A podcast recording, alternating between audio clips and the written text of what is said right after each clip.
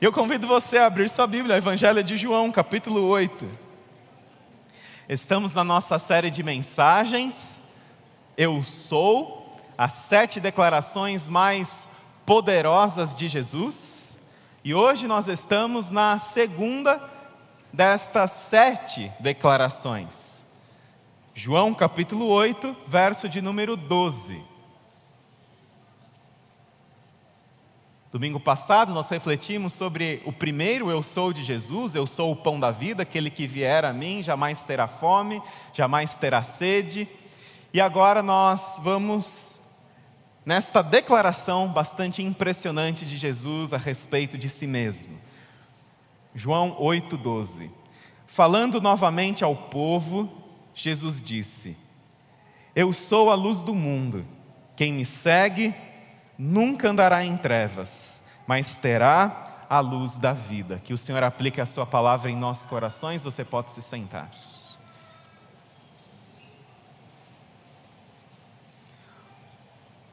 Luz e trevas, o tema luz e trevas, é um tema bastante recorrente e importante dentro do relato das Escrituras Sagradas da história bíblica.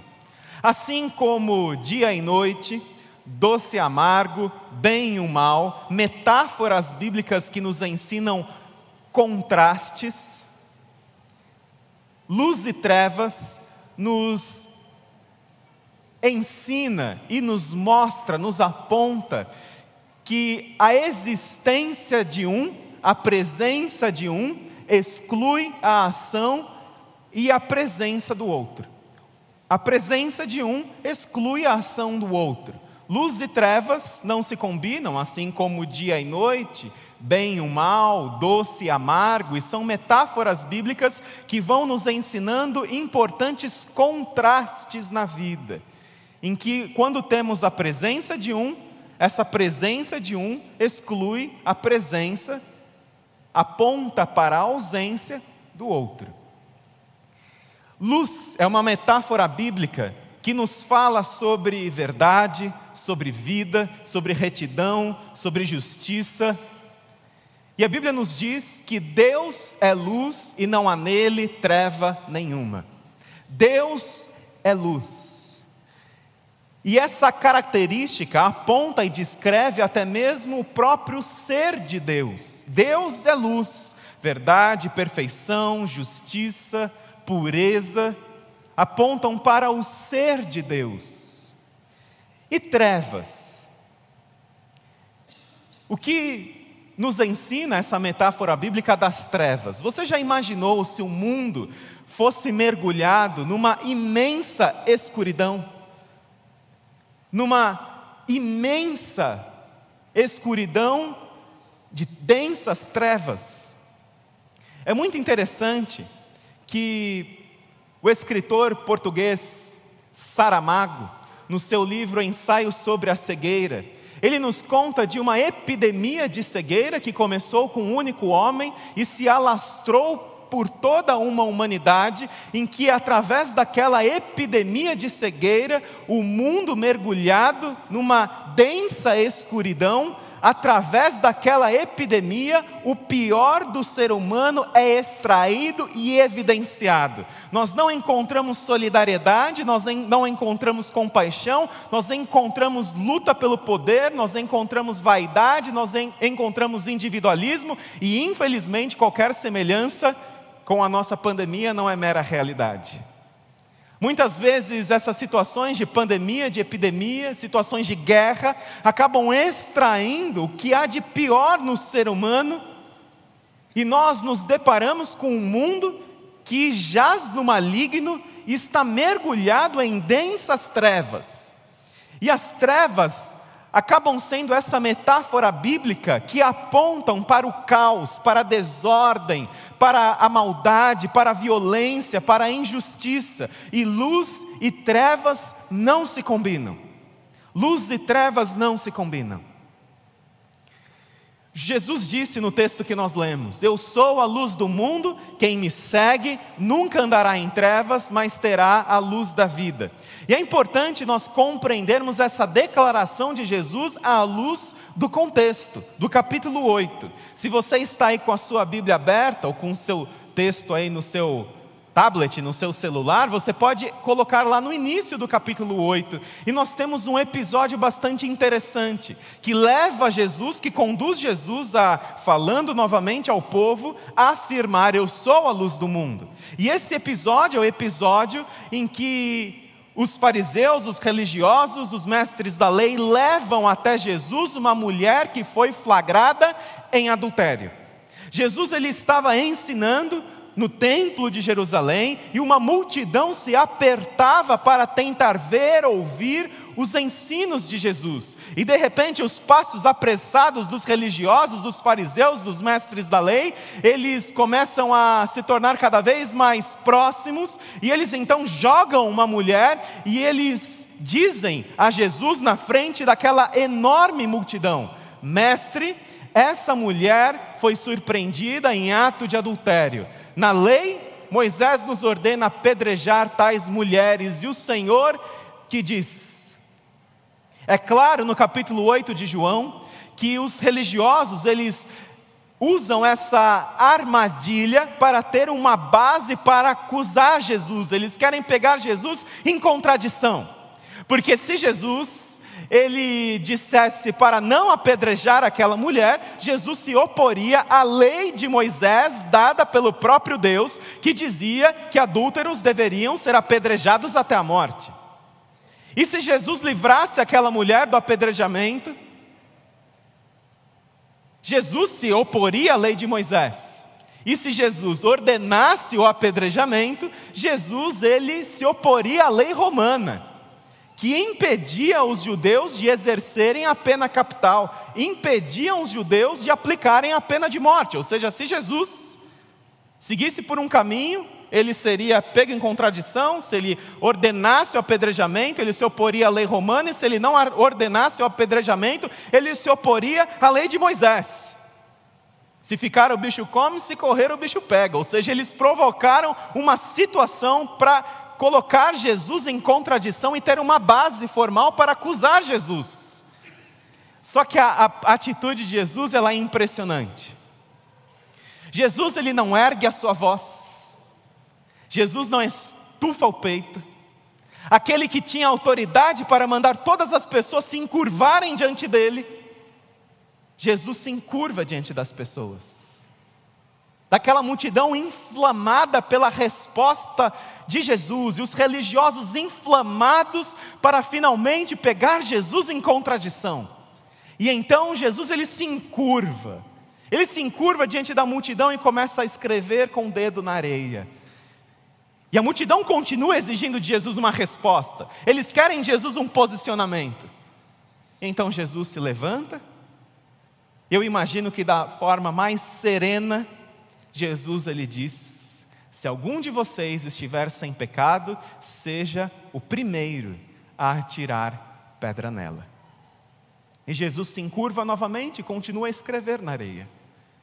E nos diz o texto que um a um, a começar dos mais velhos, vão deixando aquela cena de suposta ortodoxia, e eles deixam então Jesus e a mulher adúltera sozinhos, e então Jesus se vira para aquela mulher e pergunta: mulher, onde estão eles?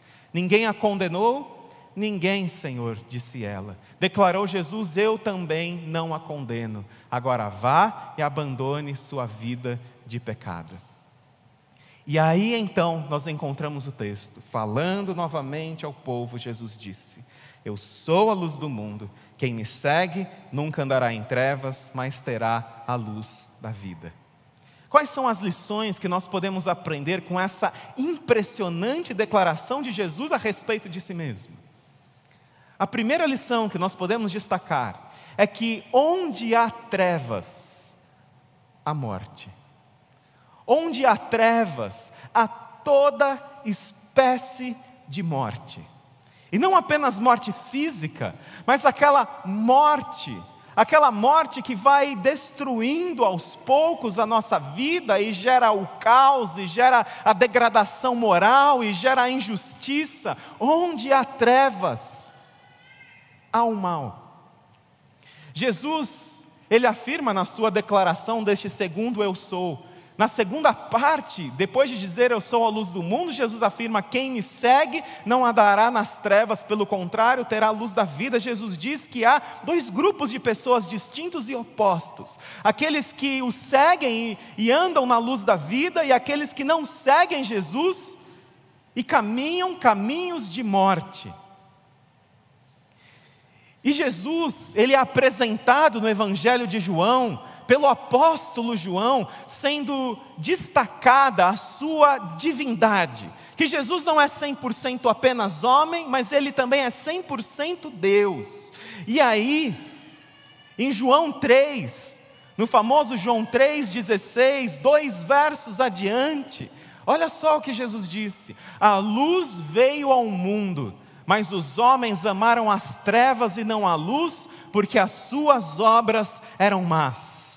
E essa é uma triste realidade sobre a humanidade, uma triste realidade que aponta que a humanidade não apenas pratica obras más, mas ela ama as obras más as quais ela pratica. Isso é uma verdade terrível sobre você e sobre mim porque nós temos essa inclinação, por causa da nossa natureza pecaminosa, a não apenas praticarmos o que nós não devemos praticar, mas nós acabamos amando, acabamos tendo uma atração por aquilo que nós praticamos e não deveríamos praticar. O bem que quero fazer eu não faço, e o mal que eu não quero fazer, esse eu continuo fazendo. Que miserável homem que sou, como disse o apóstolo Paulo. Não seja ingênuo a respeito da sua natureza. Não seja ingênuo a respeito da humanidade. Infelizmente, há essa escuridão, mas nós precisamos de Jesus, que ilumina as nossas mais densas trevas. E Jesus ele continua falando sobre essa questão das trevas. Jesus disse: Quem pratica o mal odeia a luz, e não se aproxima da luz, temendo que as suas obras sejam manifestas. Na escuridão, nós escondemos aquilo que nós fazemos de errado, porque ninguém vai ver. E quando nós estamos no escuro, nossos olhos, por exemplo, vão se acostumando com isso. Você gosta de quando você está dormindo na madrugada, alguém chegar e acender a luz do seu quarto?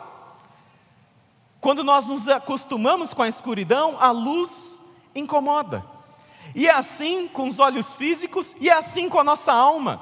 À medida que nós vamos nos acostumando com as práticas pecaminosas, assim conforme nós vamos nos acostumando e dizendo assim: eu sou assim mesmo, eu falo o que eu penso, nós vamos nos acostumando com a ira, nós vamos nos acostumando com o ressentimento, nós vamos nos acostumando com a mágoa, nós vamos nos acostumando com a mentira, vamos nos acostumando com a pornografia, com a imoralidade sexual, e então quando chega a luz, a luz expõe expõe aquilo que nós tentamos esconder, e a luz então incomoda, é como se alguém acendesse a luz do seu quarto na madrugada e você fecha o olho rapidamente, você coloca o travesseiro na sua cabeça para que você não se machuque com a luz, porque a luz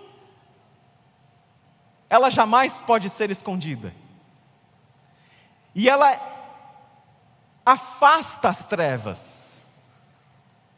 E quando nós olhamos para essa humanidade, que é uma humanidade que jaz no maligno, que é mergulhada numa densa escuridão, nós olhamos para Jesus, o que Jesus fez diante deste mundo mau e cheio de pecados. João 3,16 nos diz, eu leio na Bíblia a mensagem: Deus tanto amou o mundo que deu seu filho, seu único filho, pela seguinte razão: para que ninguém precise ser condenado, para que todos, crendo nele, possam ter vida plena e eterna. Deus não se deu o trabalho de enviar seu filho apenas para poder apontar um dedo acusador e dizer à humanidade como ela é má. E ele podia ter feito isso.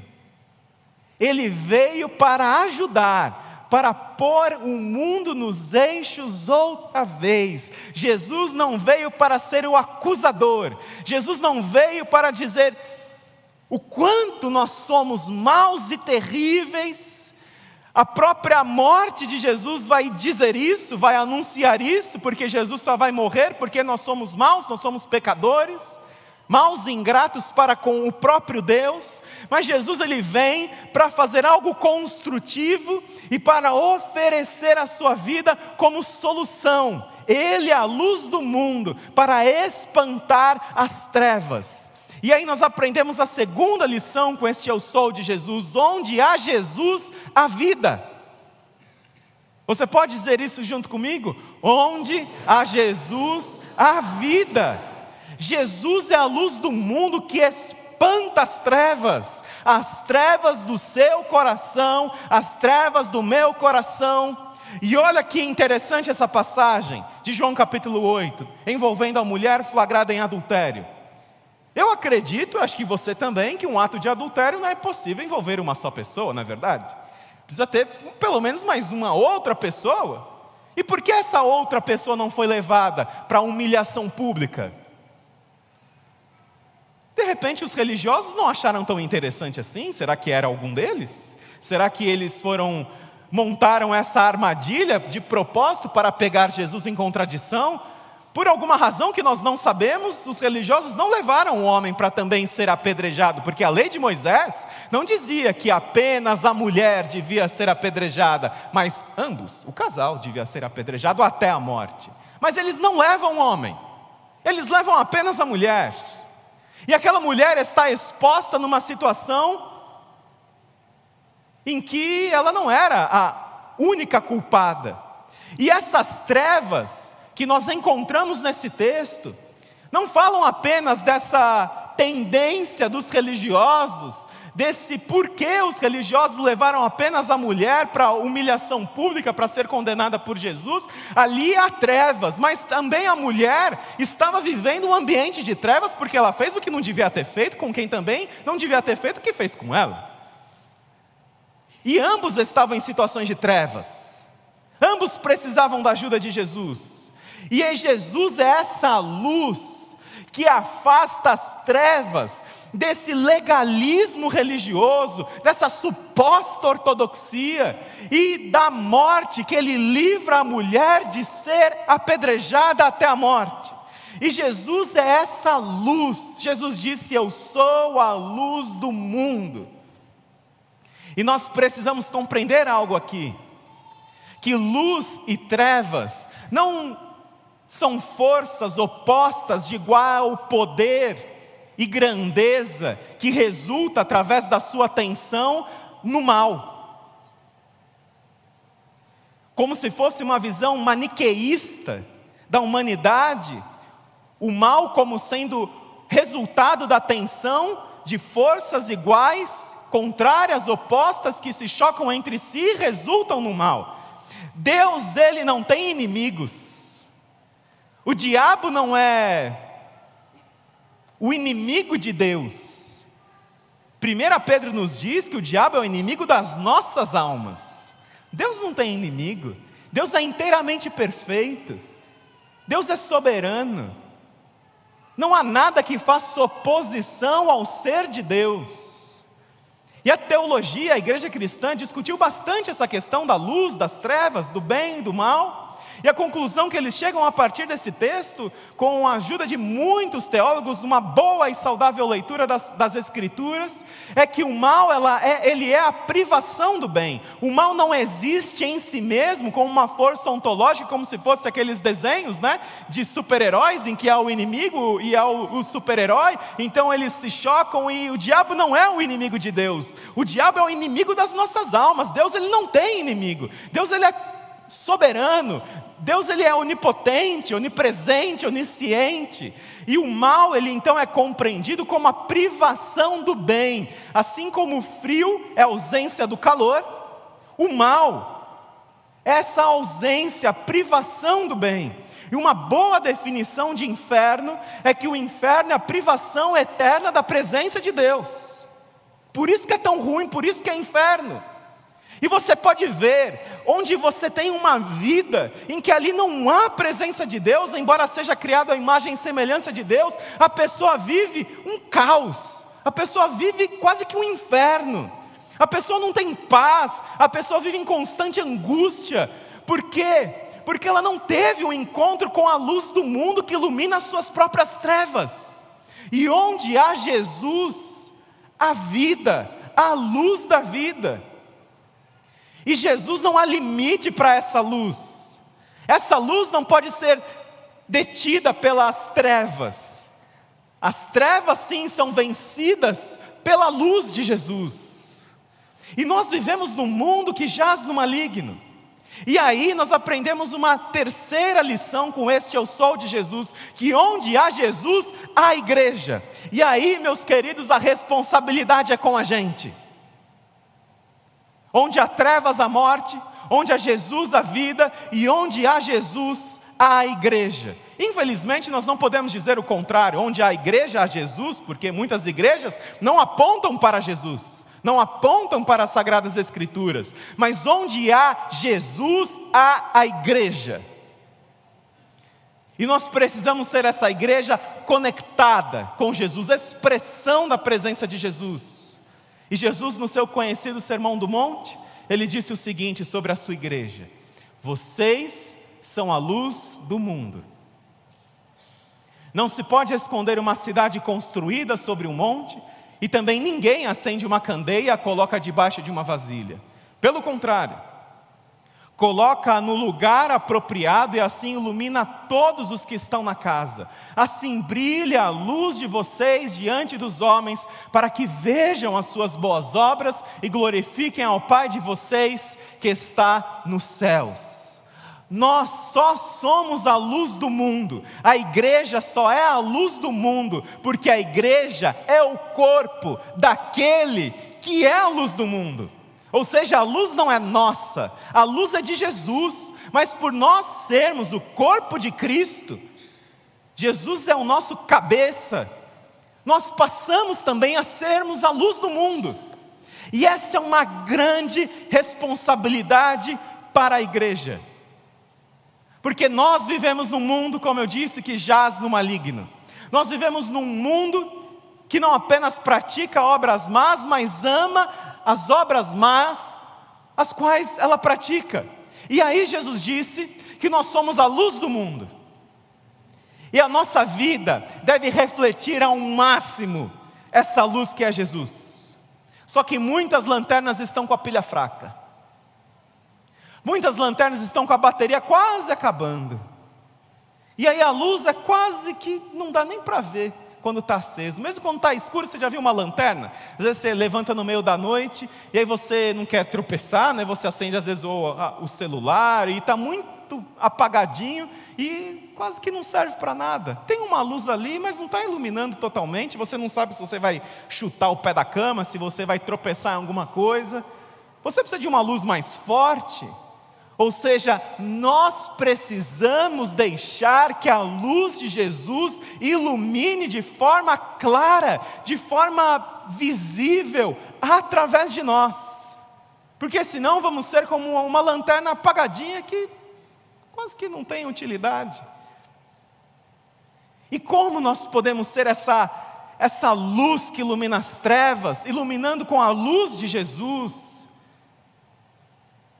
Salmo 119 nos diz: A tua palavra é lâmpada que ilumina os meus passos e luz que clareia o meu caminho. A palavra de Deus é lâmpada e é luz. E por isso que é tão nocivo na vida com Deus minimizarmos as escrituras sagradas. Por isso que é tão nocivo na nossa caminhada com Deus dizer que a Bíblia não é assim tão bem Bíblia. Que ela não é inspirada, ou todas as suas partes não são inspiradas, ou que ela não é inerrante, ela não é infalível, e nós vamos tirando aquilo que é o alimento da nossa alma e que nos ajuda a ter essa lanterna com a pilha bem recarregada para iluminarmos as trevas por onde nós caminhamos. Não despreze a palavra de Deus. Ela é esse martelo que quebranta, essa luz que penetra, essa verdade que ilumina, como disse Martinho Lutero. E a luz, a luz ela revela a impureza. A luz é símbolo de pureza e revela a impureza. A luz é símbolo de conhecimento e ela revela a ignorância espiritual que muitas vezes temos. E não é à toa que o período da Idade Média ficou conhecido como Idade das Trevas, porque ali se tirou justamente o que volta a ser na reforma protestante a palavra de Deus como única regra de fé e prática. E por isso que a Idade Média foi conhecida como Idade das Trevas. Porque pouco se lia, pouco se estudava a respeito da palavra de Deus, dentro de um âmbito geral. Por isso que se torna a Idade das Trevas. Quando na reforma protestante só a Escritura é determinado e enfatizado, a humanidade começa a acordar desse sono profundo. E interessante que isso aconteceu através da própria religião. Ou seja, nós precisamos estar com o nosso coração muito atento, com os nossos ouvidos muito atentos, para não mergulharmos nesse sono espiritual que começa negligenciando a palavra de Deus no nosso dia a dia, que começa em deixarmos a palavra de Deus para lá. Nós cremos até que ela é a palavra de Deus, inerrante, infalível, eficaz. Mas nós não lemos, nós não estudamos, e a nossa bateria da nossa lanterna vai ficando bem fraquinha, bem fraquinha, e não acabamos sendo essa luz que ilumina. E onde há luz, há vida. Luz é símbolo de vida. A fotossíntese acontece através da luz, da presença da luz. A luz tem essa potência de afastar as trevas e de gerar, de proporcionar um ambiente fértil para a vida. Você precisa de restauração na sua vida. Você precisa que essas trevas que existem no seu coração, porque você começou a deixar a palavra de Deus de lado, que elas sejam afastadas da sua alma, e que no lugar de onde ela reinava, reine a vida que Jesus nos proporciona. Jesus, ele é a luz do mundo, e aquele que segue Jesus jamais andará em trevas. O que você precisa, o que eu preciso na minha vida, é da luz de Jesus que clareia, que ilumina, que aquece, que gera vida, aonde o pecado deixa rastros de morte. Mas não se engane, não se engane, achando que a vida com Deus é feita apenas de um único encontro.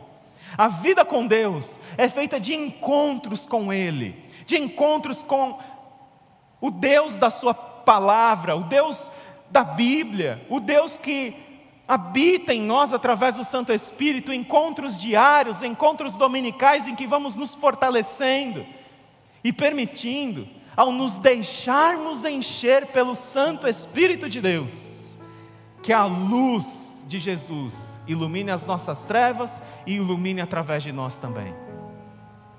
E aponte para Jesus. Esse é um grande desafio porque quando a gente começa a iluminar, a gente vê sujeira. Quando a gente começa a iluminar, a gente vê coisa errada. E se você for a luz de Jesus na sua empresa, se você for a luz de Jesus no seu ambiente familiar, você vai começar a ver muita coisa que não está certa. E você vai precisar da sabedoria de Jesus para você exercer essa função que nós temos de luz do mundo. E não adianta se esconder, porque Jesus fala: como é que a gente vai acender uma luz e colocar debaixo da cama? Não vai ser útil. Ou seja, assuma a sua responsabilidade de ser luz, refletindo a luz de Jesus. E ser luz no mundo que jaz no maligno é incomodar, infelizmente. Nós não gostamos da luz quando é exposta a nós, por estarmos acostumados com a escuridão. Mas a luz ela é necessária. E eu convido você a orar comigo neste momento. E a você assumir um compromisso com Jesus de você ser essa luz que reflete a luz de Cristo. não é que você vai ser um, um, um, um fiscal, você vai ser aquele que vai levar vida aonde há morte, você vai levar conhecimento onde há ignorância a respeito de Deus, e a sua luz, deixe brilhar a sua luz, ela vai iluminar as trevas de muitas pessoas que estão perdidas, que estão, são pessoas cegas guiadas por guias cegos, por filosofias, por correntes de pensamento, por teologias que não estão nas sagradas Escrituras. E assumo o compromisso de ser luz, refletindo a luz de Jesus Cristo. E se é esse o seu compromisso nessa manhã, se você precisa orar Jesus, eu tenho tido, eu tenho permitido com que trevas tenham, estejam habitando no meu coração, em hábitos, em pensamentos. Eu preciso da Sua luz na minha vida. Eu preciso de Jesus na minha vida para derrotar hábitos, para derrotar atitudes, para derrotar ações pecaminosas, pensamentos que não te agradam. E se você quer assumir o compromisso nessa manhã de refletir essa luz de Jesus no mundo mergulhado numa terrível escuridão espiritual, Onde você está, se coloque de pé, cesse a sua oração.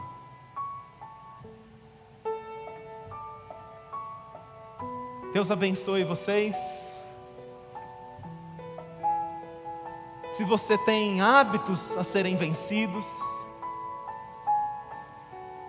se você quer realmente se colocar como luz de Jesus, mas essa luz que não vem para condenar, como diz João 3,16, é uma luz que vem para salvar, uma luz que vem para restaurar, uma luz que vem para colocar as coisas nos eixos outra vez.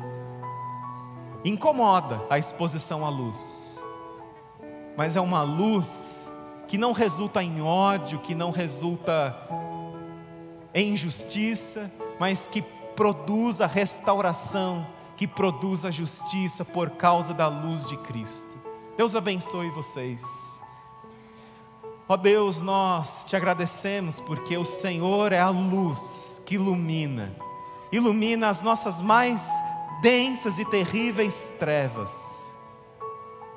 Ó Pai, nós pedimos para que onde há trevas e onde há morte no nosso coração, que o Senhor ilumine com a luz de Jesus, uma luz que afasta as trevas e que nós possamos, como o Senhor disse no Sermão do Monte, sermos luz do mundo, sermos luz que não se cansa de avançar e de afastar as trevas espirituais, as trevas nas quais as pessoas estão inseridas, achando que a vida é dessa forma, quando o Senhor tem muito mais para elas e deseja trazê-las à luz, à luz que é o próprio Senhor. Esteja conosco, Pai, na nossa semana e no desafio de sermos luz do mundo. Que Deus te abençoe